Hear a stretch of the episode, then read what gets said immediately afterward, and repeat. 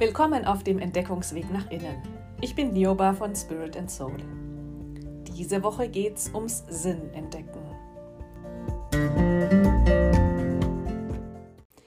Der Übergang von einem ins andere Jahr ist für mich eine Zeit, in der ich gern auf das alte Jahr zurückblicke.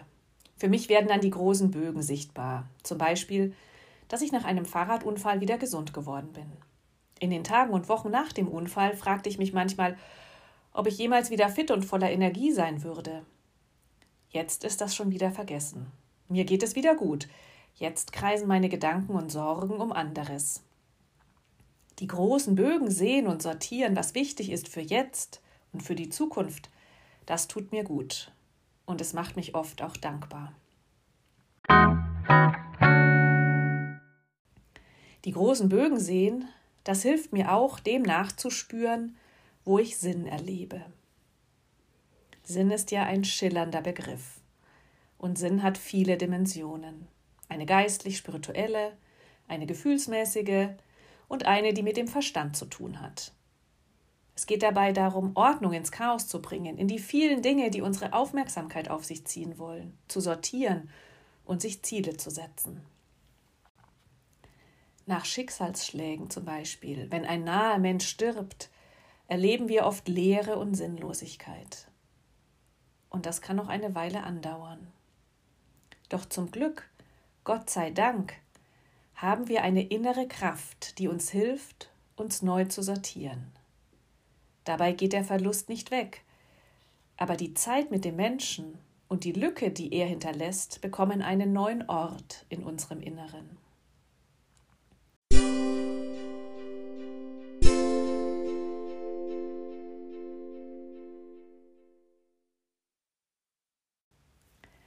Sinn ist ein schillernder Begriff. Wir brauchen den Sinn unseres Lebens nicht zu machen, denn wir haben schon einen Sinn, einfach weil wir leben. Wir haben uns das ja nicht selbst ausgedacht, dass wir hier sind, sondern wir sind von einer Kraft, die größer ist als wir, ins Leben geschickt worden. Gott schuf uns nach seinem, nach ihrem Bilde, so heißt es in der Bibel. Etwas Göttliches steckt in allen von uns und will gelebt sein. Der Sinn des Lebens ist das Leben selbst.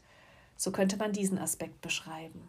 Und tatsächlich, wir müssen nichts extra machen. Wir müssen uns nicht beweisen, wir müssen uns keinen Sinn geben.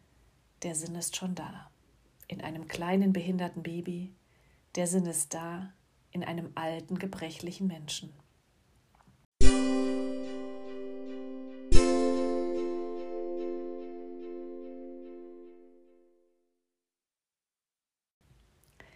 Sinn ist ein schillernder Begriff und hat etwas Paradoxes.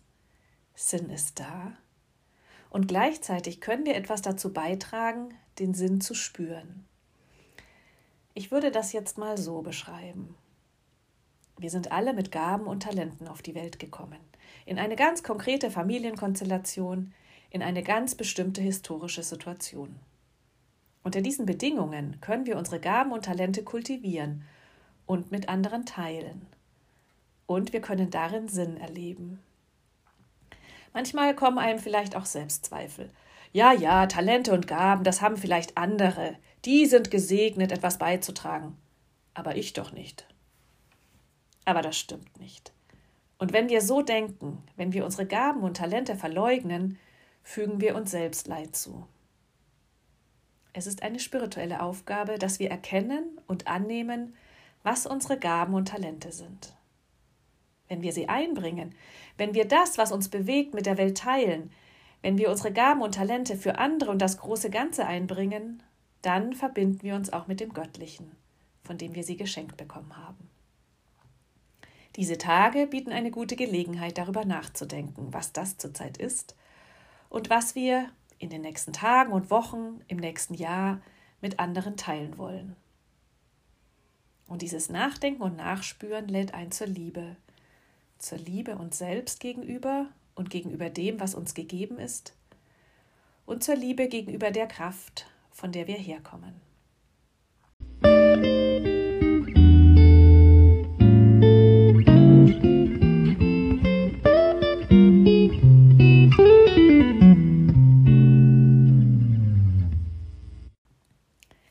Schluss lese ich ein Gedicht von Marianne Williamson. Sie hat einen Kurs entwickelt, der den Titel trägt Rückkehr zur Liebe. Ihr Gedicht zitierte Nelson Mandela 1984 in seiner Antrittsrede als Präsident von Südafrika. Nelson Mandela, der sein Leben in den Dienst der Überwindung der Apartheid gestellt hat, der 27 Jahre im Gefängnis war und einen erstaunlichen inneren Weg zurücklegte. Unsere größte Angst ist nicht, dass wir ungenügend sind.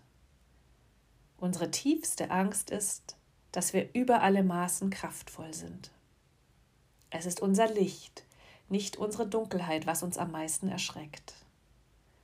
Wir fragen uns, wer bin ich, um brillant, großartig, talentiert und kraftvoll zu sein?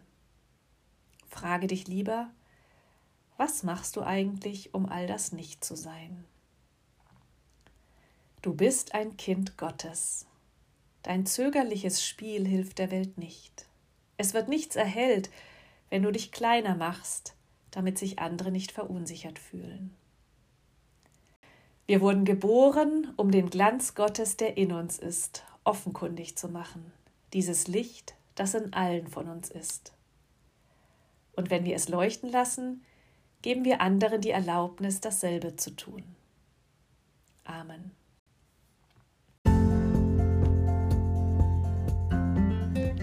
Wir sind gemeinsam auf dem Entdeckungsweg nach innen unterwegs. Ich bin Lioba von Spirit and Soul. Mehr findest du unter www.spiritandsoul.org. Liebe tut der Seele gut. Oder einfach Entdeckungsweg nach innen.